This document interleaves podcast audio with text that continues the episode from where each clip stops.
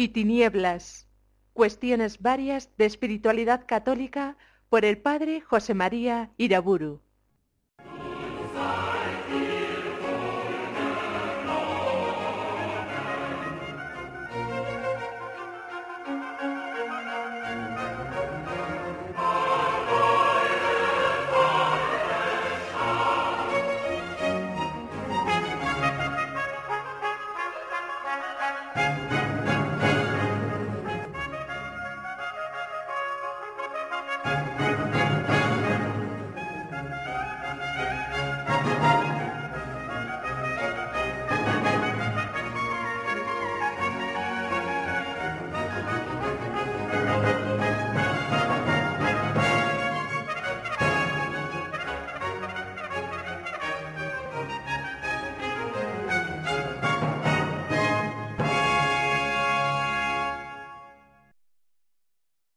En el nombre del Padre, del Hijo y del Espíritu Santo.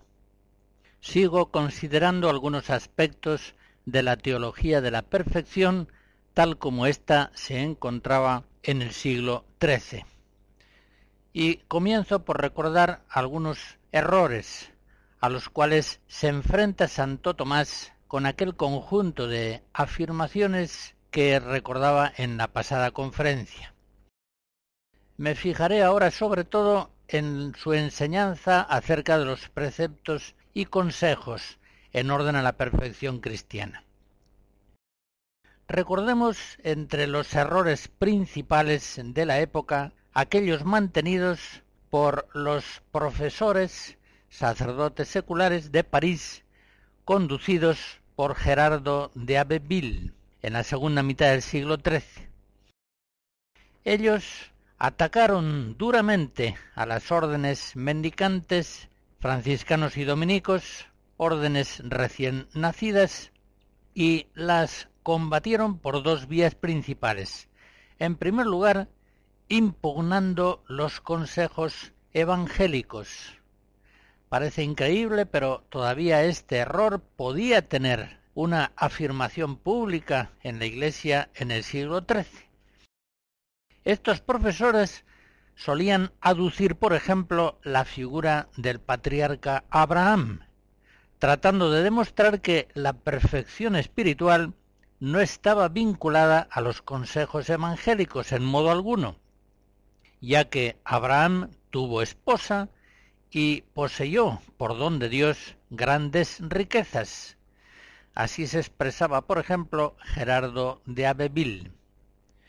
Santo Tomás de Aquino, por el contrario, enseguida lo comprobaremos más detenidamente, ve en la figura de Abraham la prueba de que la perfección espiritual consiste ante todo en el afecto de la caridad hacia Dios y hacia el prójimo.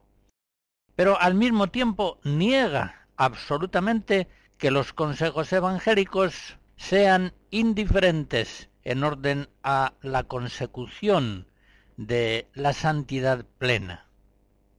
Él, con toda la tradición católica, aprecia los consejos evangélicos como medios privilegiados para llegar a la perfección de la caridad, es decir, a la plena santidad.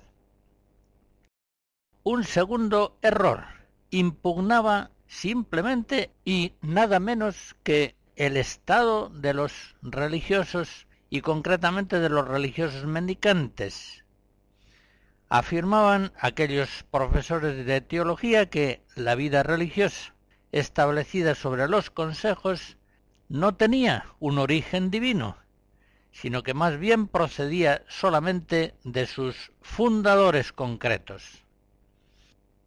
A este error respondía Santo Tomás afirmando que quienes profesan celibato, pobreza y obediencia, así lo dice en la obra Contra Retraentium, siguen lo que fue instituido por Jesucristo, los que siguen a los santos fundadores de órdenes no ponen la atención en ellos, sino en Jesucristo, cuyas enseñanzas proclaman. Pero vengamos a recordar un texto fundamental en la enseñanza de Santo Tomás de Aquino. Está en la Suma Teológica Secunda Secunde 184 3. En ese texto, Santo Tomás sintetiza con exactitud el pensamiento de la tradición de la Iglesia sobre el tema de los preceptos y consejos. Un tema que, como vemos hasta entonces, estaba un tanto vacilante, al menos en las formulaciones teológicas. Es una doctrina la que voy a recordar ahora que está recogida en el Catecismo actual de la Iglesia en el número 1973. El texto de Santo Tomás en la Suma dice lo siguiente. De suyo y esencialmente la perfección cristiana consiste en la caridad, considerada en primer término como amor a Dios y en segundo lugar como amor al prójimo. Sobre esto se dan los preceptos principales de la ley divina. Y adviértase aquí que el amor a Dios y al prójimo no caen bajo precepto según alguna limitación, como si lo que es más que eso cayera ya bajo consejo. No, la forma misma del precepto expresa claramente la perfección, pues dice, amarás a tu Dios con todo tu corazón. Y ya sabemos que todo y perfecto se identifican. Y dice también, amarás a tu prójimo como a ti mismo y cada uno se ama a sí mismo ciertamente con todas sus fuerzas. Y esto es así porque, como dice San Pablo, 1 Timoteo 1, el fin del precepto es la caridad. Ahora bien, sigue diciendo Santo Tomás, para el fin no se señala medida, sino sólo para los medios. Así, un médico, por ejemplo, no mide la salud, sino la medicina o la dieta que ha de usarse para alcanzar ese fin de la salud. Por tanto, es evidente que la perfección consiste esencialmente en la observancia de los mandamientos. Hasta aquí Santo Tomás. La perfección no está propiamente en los consejos, está en el cumplimiento de los preceptos, y muy especialmente de esos dos preceptos fundamentales que ha recordado Santo Tomás, el amor a Dios con todo el corazón y el amor al prójimo como a sí mismo. Pero sigue diciendo en ese mismo lugar Santo Tomás, secundaria e instrumentalmente, la perfección consiste en el cumplimiento de los consejos, todos los cuales, como los preceptos, se ordenan a la perfección de la caridad, pero se ordenan de manera distinta. Efectivamente, los preceptos se ordenan a quitar aquello que es contrario a la caridad, es decir, aquello con lo que la caridad es incompatible. Por ejemplo, el precepto no matarás. Los consejos, en cambio, por ejemplo, digo yo, el celibato, la pobreza, los consejos, en cambio, se ordenan a quitar aquellos obstáculos que dificultan los actos de la caridad, pero que sin embargo no la contrarían, como el matrimonio, la ocupación en negocios seculares, etc. Aquí termina este texto que recuerdo como síntesis muy perfecta de la doctrina de Santo Tomás sobre la virtualidad perfeccionante de los preceptos y de los consejos. Según la enseñanza de Santo Tomás, que es plenamente conforme a la tradición de la Iglesia, lo que determina la perfección cristiana no es el dejarlo todo, es decir, la renuncia, los consejos. Lo que determina la perfección cristiana es el seguir a Jesucristo, y ahí está el amor ahí están los preceptos. Pero sin duda alguna los consejos instrumentalmente facilitan mucho ese cumplimiento de los preceptos, el amor de Dios y del prójimo, el seguimiento de Jesucristo más fiel, más próximo. En este sentido, los apóstoles, por ejemplo, no son perfectos tanto porque lo dejaron todo, sino porque siguieron a Cristo.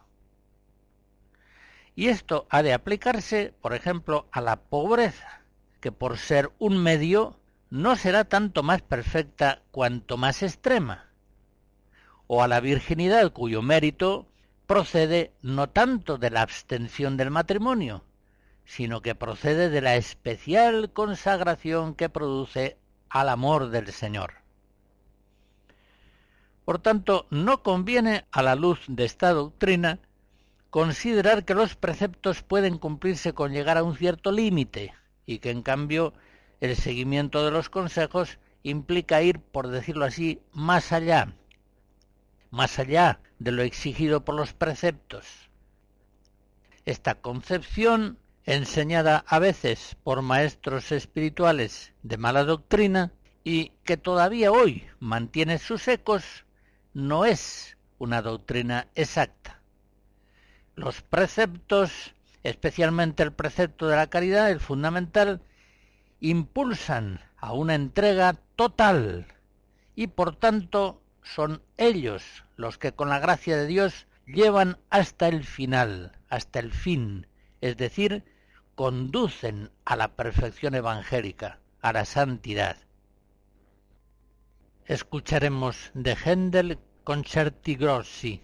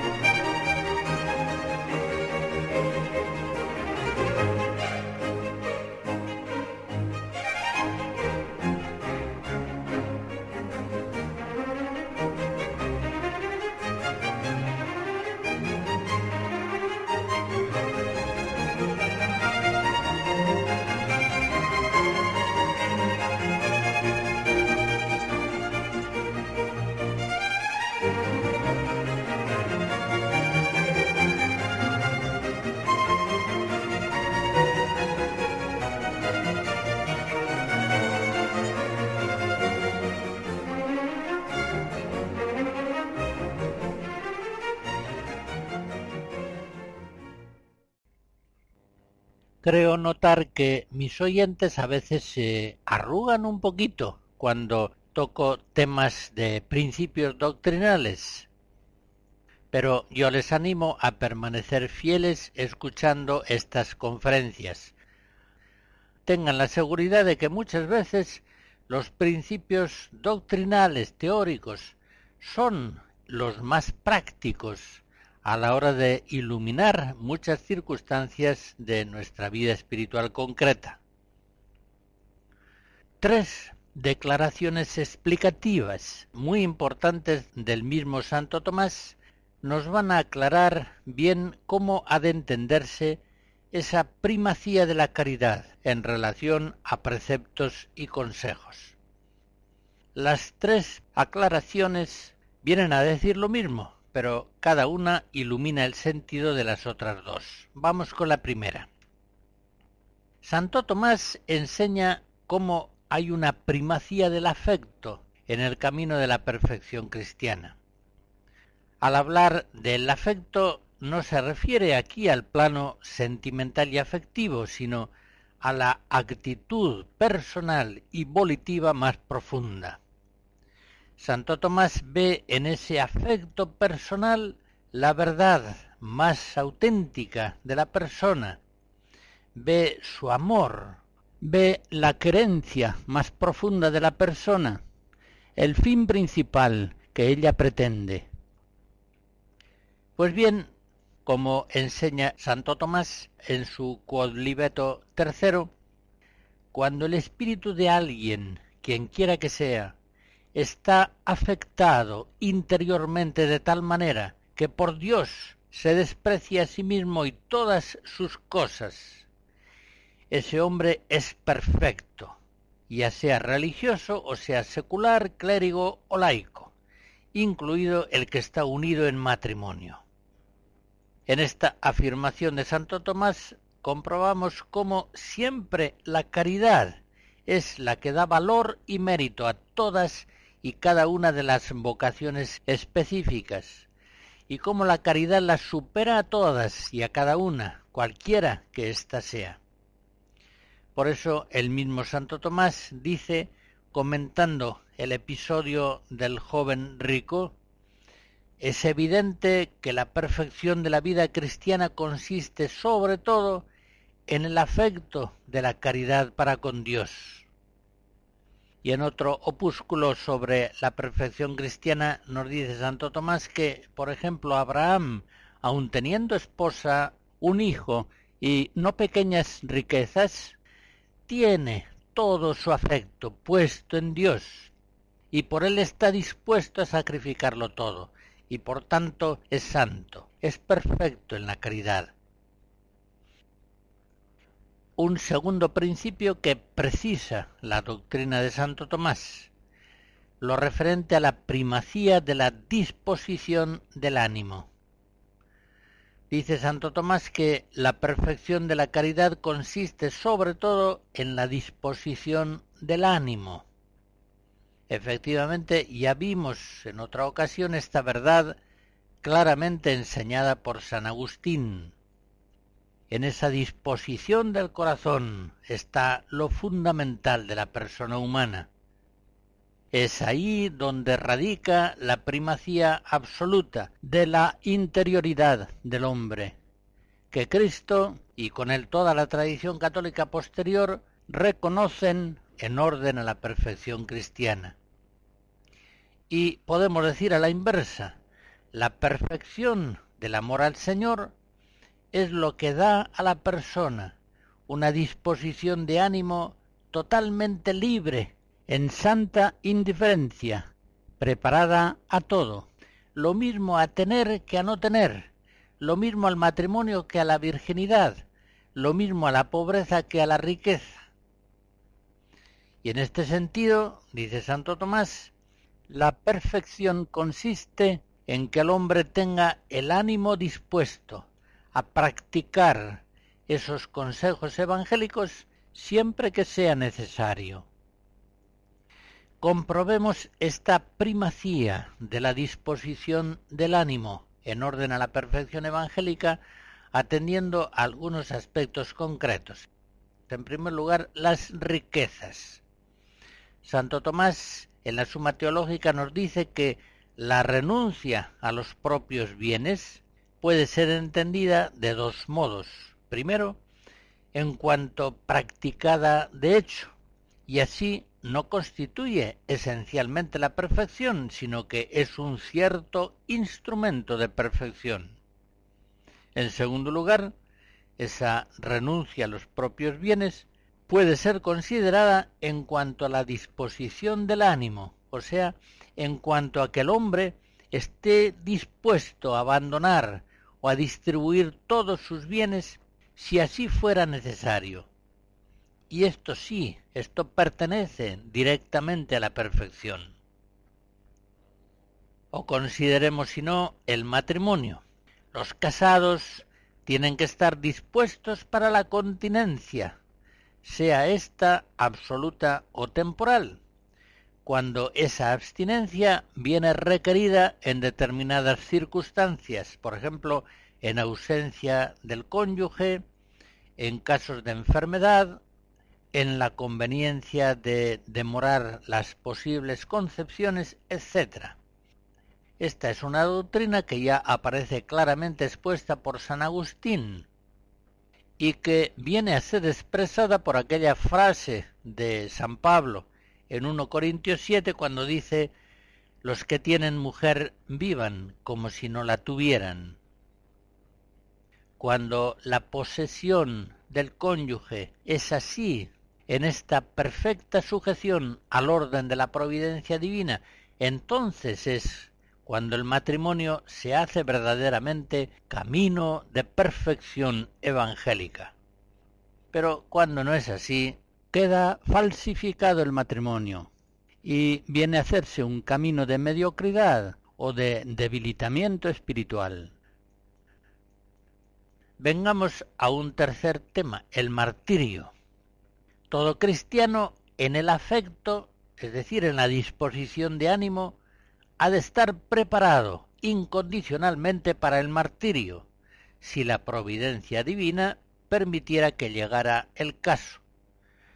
El Evangelio lo deja bien claro. Todo cristiano, y da lo mismo que sea sacerdote, religioso o laico, debe estar dispuesto a perder la vida antes que separarse de Cristo.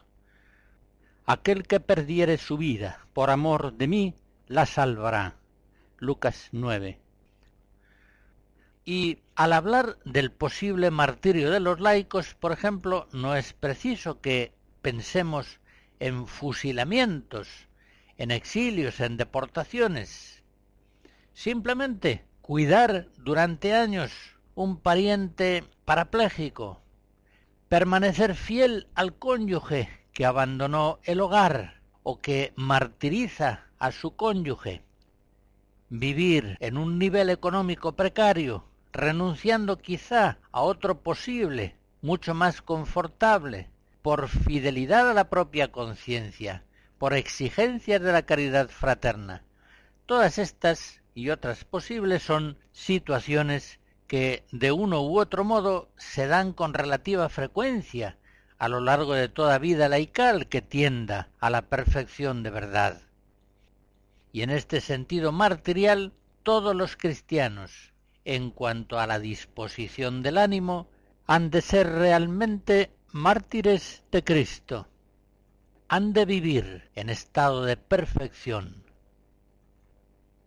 Y un tercer principio que afirma Santo Tomás, expresando la tradición teológica y espiritual de la Iglesia.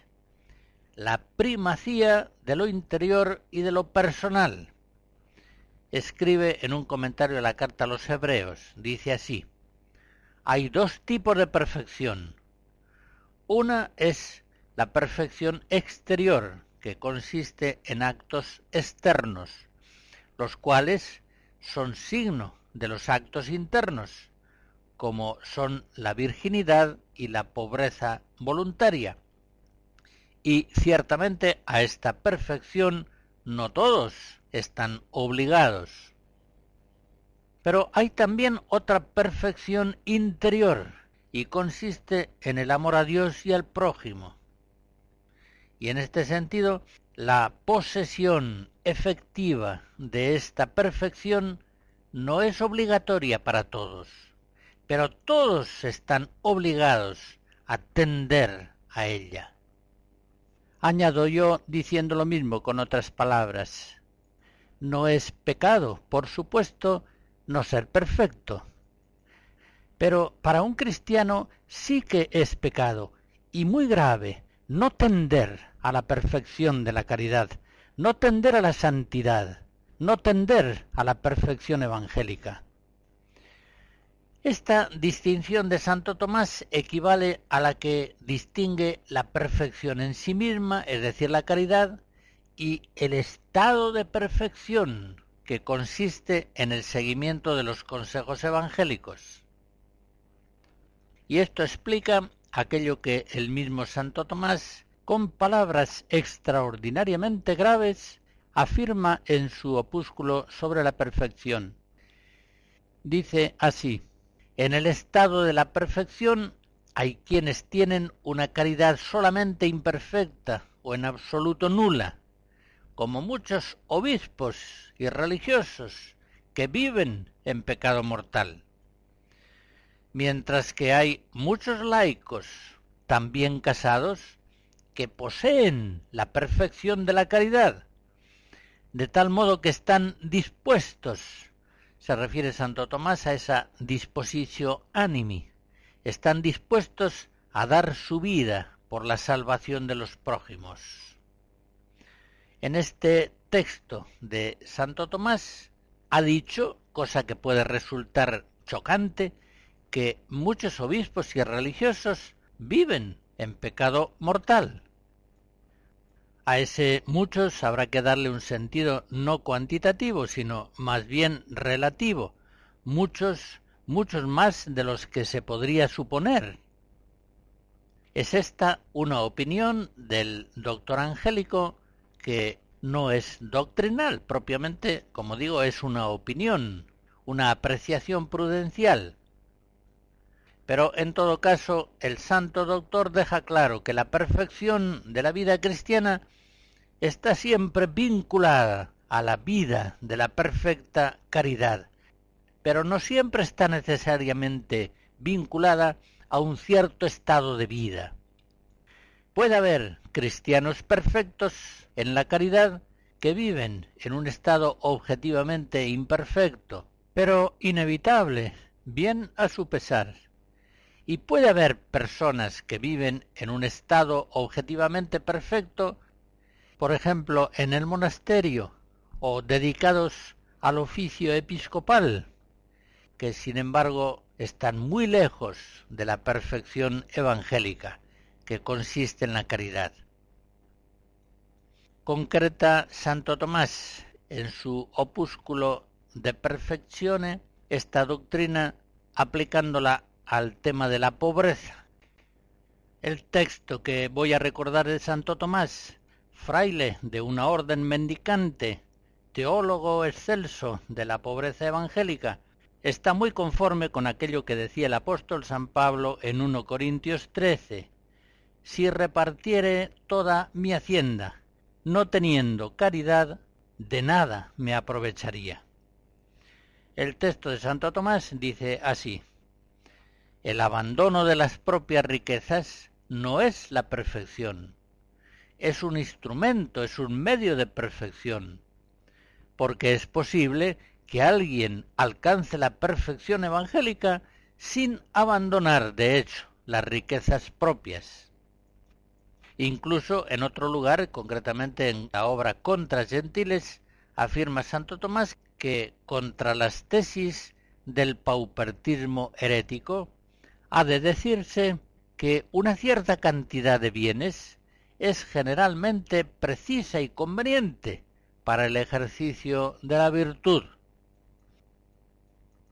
Llamo la atención como en todas estas enseñanzas de la mejor teología católica, concretamente en este caso la de Santo Tomás, hay una precisión, hay una claridad admirable, con una deslumbrante sutileza intelectual y espiritual, se enseña la verdad afirmando al mismo tiempo extremos aparentemente contrapuestos.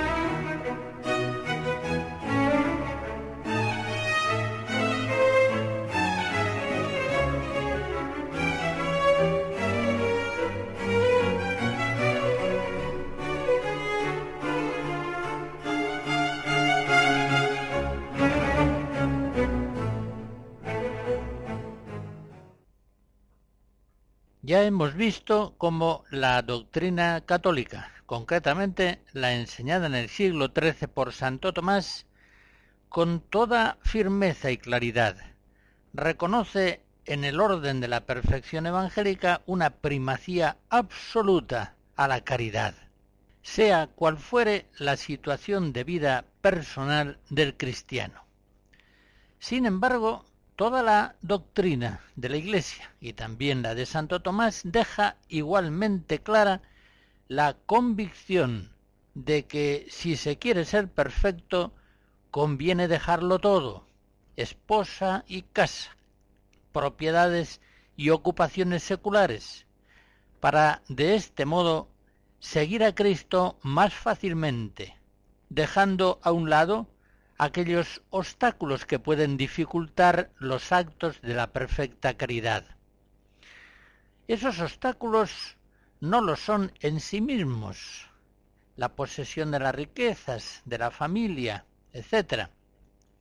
Vienen, de hecho, a hacerse obstáculos y vienen a dividir el corazón del hombre según aquella expresión de San Pablo en 1 Corintios 7, a causa del pecado original que ha trastornado la naturaleza humana, inclinándola desordenada excesivamente hacia los bienes temporales visibles, haciéndola torpe y débil para las cosas de la perfección espiritual. Esta es la doctrina de Cristo. Si quieres ser perfecto, déjalo todo y sígueme. Es la doctrina del apóstol San Pablo, que en referencia al matrimonio y a la virginidad expone en el capítulo séptimo de la primera carta a los Corintios. Es la fe tradicional enseñada por la Iglesia. Podríamos decir que para el cristiano hay dos vías posibles, la vía del tener o la vía del tener como si no se tuviera. La vía del no tener, es decir, la vía de la pobreza, de la virginidad, de los consejos evangélicos y la vía del tener como si no se tuviese. Por tanto, la vida del santo matrimonio, y la santa y santificante dedicación a los trabajos seculares. Santo Tomás vendría a resumir esta doctrina diciéndonos en el nombre de Cristo, si quieres ser perfecto, déjalo todo y sigue a Cristo. Pero si Dios no te concede dejarlo todo, ama y sigue al Señor de todo corazón, teniéndolo todo como si no lo tuvieras, y también llegarás por ese camino a la perfección de la caridad, a la plena santidad. Pocos autores han enseñado con tanta claridad como Santo Tomás que todos los cristianos están llamados a la santidad, sean religiosos, sacerdotes o laicos. Si queremos poner en orden los principios de la doctrina tomista que hasta aquí hemos recordado, podríamos realizar el siguiente esquema mental. En primer lugar, afirmamos que la perfección está en la caridad, en la caridad que es de precepto, amar a Dios con todo el corazón, amar al prójimo como a nosotros mismos. En segundo lugar, hemos de decir que los consejos facilitan la perfección de la caridad, pues por el camino de la renuncia, de la virginidad, de la pobreza, nos vemos libres de la posesión de ciertos bienes de este mundo que, siendo de suyo medios buenos de perfección, de hecho suelen serlo sólo en parte mientras que en otra parte son dificultades para el perfecto crecimiento en la caridad evangélica. Un tercer principio, en todo caso, es una, la perfección de estado, y otra distinta, la perfección personal. Y, como hemos visto, en no pocos casos, son imperfectas personas que viven en un estado de perfección y en cambio son perfectas personas que viven en un camino imperfecto, lleno de dificultades para la vida espiritual. Un cuarto principio. Todos los cristianos están llamados a la perfección. No todos están llamados a una perfección de vida exterior, pero sí están todos llamados a la perfección interior, que consiste en la perfecta caridad. Y venimos así a un quinto principio. No hay contradicción alguna entre el aprecio de los consejos evangélicos y la condición universal de la llamada a la santidad.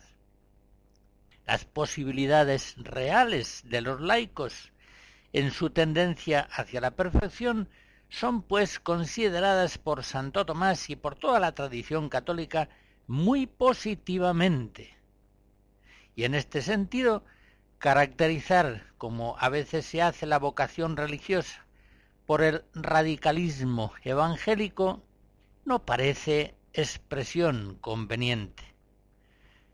Fácilmente implica ese modo de hablar una devaluación de la vocación laical, como si los laicos no estuvieran llamados a la radicalidad de una entrega total a Dios y al prójimo. ¿Se imaginan ustedes a unos laicos, a una familia cristiana, unos padres de familia, que intenten de todo corazón la plena santidad, la plena unión con Dios, la total fidelidad al Evangelio, y que no estén viviendo una radicalidad evangélica absoluta y muchas veces heroica, es simplemente impensable. Y así nos lo asegura la experiencia concreta de aquellas familias cristianas que verdaderamente tienden a la santidad.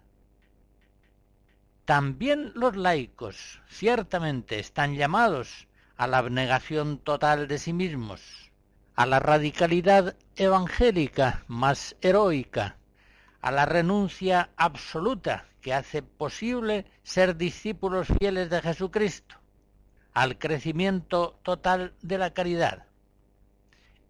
Es cierto, eso sí, que los laicos habrán de avanzar por caminos seculares en los que encontrarán no pocas dificultades para su vida espiritual y habrán de transitar caminos en los que con frecuencia no podrán ir adelante sin actitudes heroicas suscitadas por la gracia de Dios.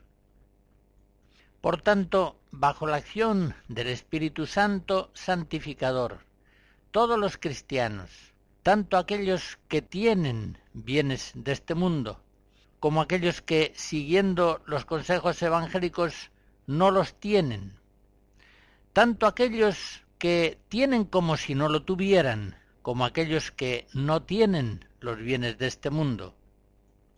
Unos y otros, auxiliados por la poderosísima gracia del Espíritu Santo, avanzan hacia la perfección evangélica, hacia la plena santidad.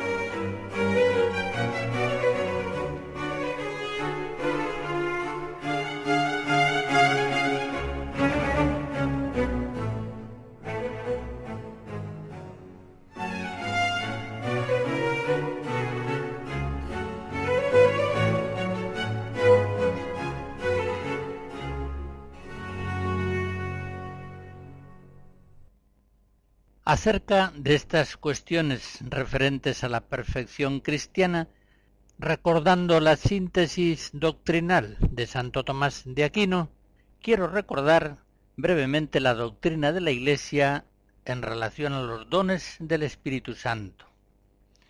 En el Catecismo, en el número 1831, se enseña que los dones del Espíritu Santo completan y llevan a su perfección las virtudes de quienes los reciben. es esta una doctrina directamente tomada de los escritos de Santo Tomás de Aquino.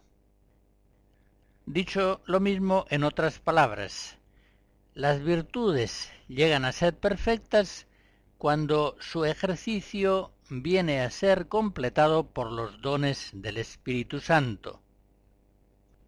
Estos dones del Espíritu Santo son hábitos infusos por los que el creyente recibe de Dios una maravillosa idoneidad para ser iluminado y movido por el Espíritu Santo, para ser movido ahora ya al modo divino, por tanto con una gran facilidad y seguridad, con rapidez y perfección, más allá de aquel modo humano, psicológico y natural que caracterizaba la acción de la gracia en las fases primeras del desarrollo espiritual. Pues bien, el don de ciencia da a los cristianos, sea cual fuere su vocación, un conocimiento profundo y como experimental de la verdad de las cosas humanas, de las realidades creadas, es decir, del mundo secular.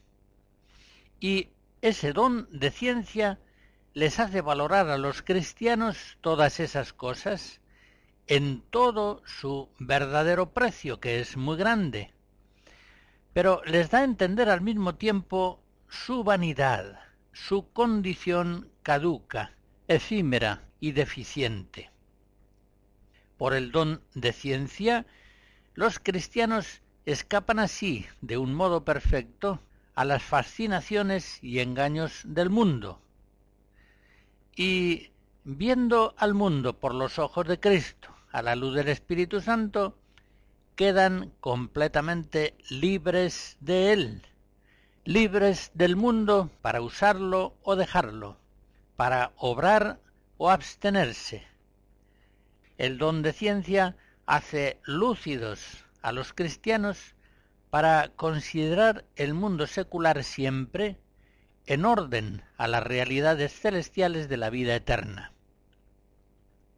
El don de ciencia, siendo por su naturaleza un don intelectual, un don de conocimiento, es también un don práctico que ayuda mucho, por ejemplo, en la dirección espiritual o en el discernimiento de la vocación, sea en el discernimiento de la vocación propia o de la ajena. Es, como se dice en Proverbios 30, la ciencia de los santos. Sabemos cómo en el ordenamiento teológico de las cuestiones de la perfección cristiana, Santo Tomás da una importancia muy grande al ejercicio de los dones del Espíritu Santo para llevar a perfección el ejercicio de las virtudes cristianas, tanto de las virtudes teologales como de las virtudes morales. Como habrán observado al ir estudiando estas cuestiones en un desarrollo histórico, me he fijado especialmente según las épocas en algún maestro especialmente significativo. Por ejemplo, presté especial atención al considerar la espiritualidad en el siglo IV a la enseñanza de San Juan Crisóstomo y llegando a la Edad Media a la doctrina sublime de Santo Tomás de Aquino, el doctor angélico, el doctor común. Pues bien, no quiero abandonar el examen de esta época luminosa de la Edad Media sin que nos asomemos a las enseñanzas de Tomás de Kempis, el autor de la Imitación de Cristo, fallecido en 1471, podríamos decir, al final de la Edad Media. Él escribe la obra cumbre de la devoción moderna. Su título completo, De Imitazione Christi et contemptu omnium vanitatum mundi, la imitación de Cristo y el menosprecio de todas las vanidades del mundo, ya nos sitúa en el planteamiento evangélico originario que él hace. Dejarlo todo dejar el mundo y seguir a Cristo para ser perfectos. Algunos autores de hoy pasan mucha pena al ver en este libro, así lo escribe uno de ellos, el caso más claro de una obra escrita para monjes, pero utilizada masivamente por los seglares. Ya estamos en la trampa mental acostumbrada que he denunciado más de una vez. Es cierto que algunas expresiones concretas del Kempis, muy pocas, como aquella, por ejemplo, cuantas veces estuve entre los hombres, volví menos hombre, son expresiones, son enseñanzas sin duda ambiguas para un seglar, pero son doctrinas que están ampliamente verificadas por la doctrina general de la obra, la imitación de Cristo. Y después de todo, si nos fijamos, son las mismas expresiones hiperbólicas que usan nuestro Señor Jesucristo y sus apóstoles. Quienes hoy prohíben leer la imitación de Cristo, tendrán que prohibir también leer los Evangelios. En ellos se encuentran expresiones como el que no renuncia a todo no puede ser mi discípulo, sacarse un ojo, o en San Pablo, mirar las cosas de arriba, no las de la tierra, o en San Juan, todo lo que hay en el mundo es sensualidad, orgullo, codicia. En fin, si hemos de renunciar a la imitación de Cristo, hemos de renunciar también a los evangelios del Señor.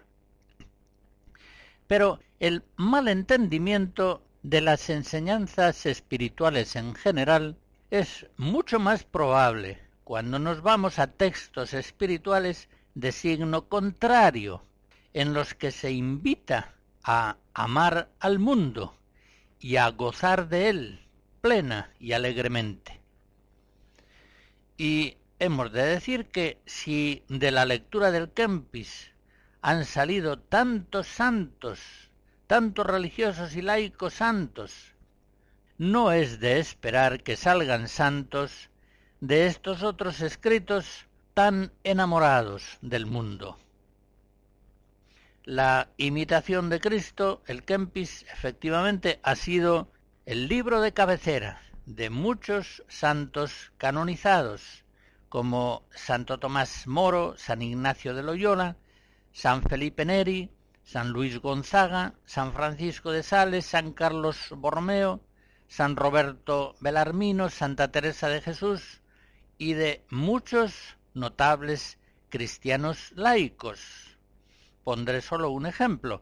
Gabriel García Moreno, presidente del Ecuador, lo llevaba consigo en el bolsillo cuando en 1875 fue asesinado saliendo de hacer oración en la catedral. Alcide de Gasperi muerto en 1954, lo tenía también al Kempis en su mesilla de noche, y en él meditaba cada mañana. Santa Teresa del Niño Jesús, que en gran parte de su corta vida estuvo inapetente para toda lectura espiritual, nos confiesa, dice así en un escrito autobiográfico, fue este el único libro que me aprovechó. Sabía de memoria casi todos los capítulos de mi querida imitación. Nunca me separaba del pequeño libro. Y sigue diciendo, en medio de tanta impotencia, la Sagrada Escritura y la imitación vienen en mi ayuda. En ellas encuentro un alimento sólido y totalmente puro. Reconozcamos que algo tiene el agua cuando la bendicen.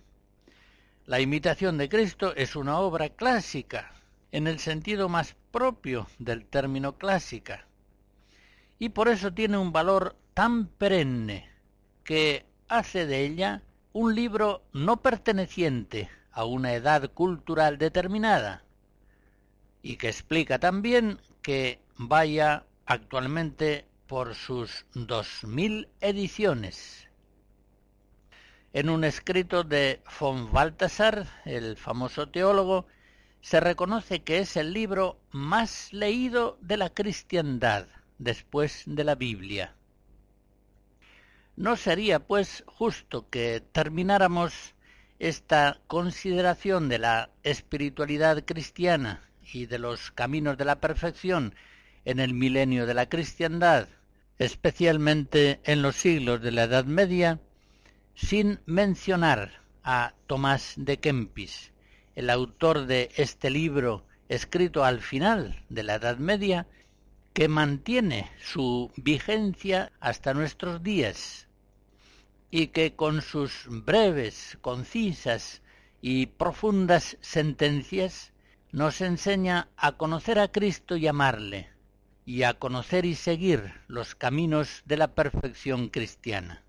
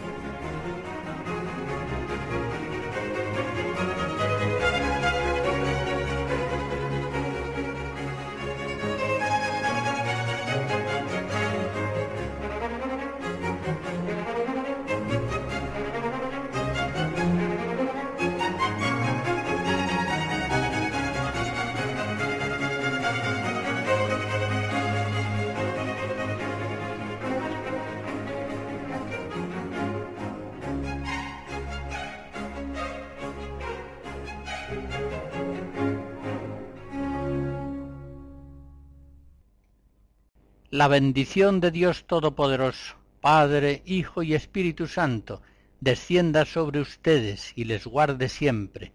Amén.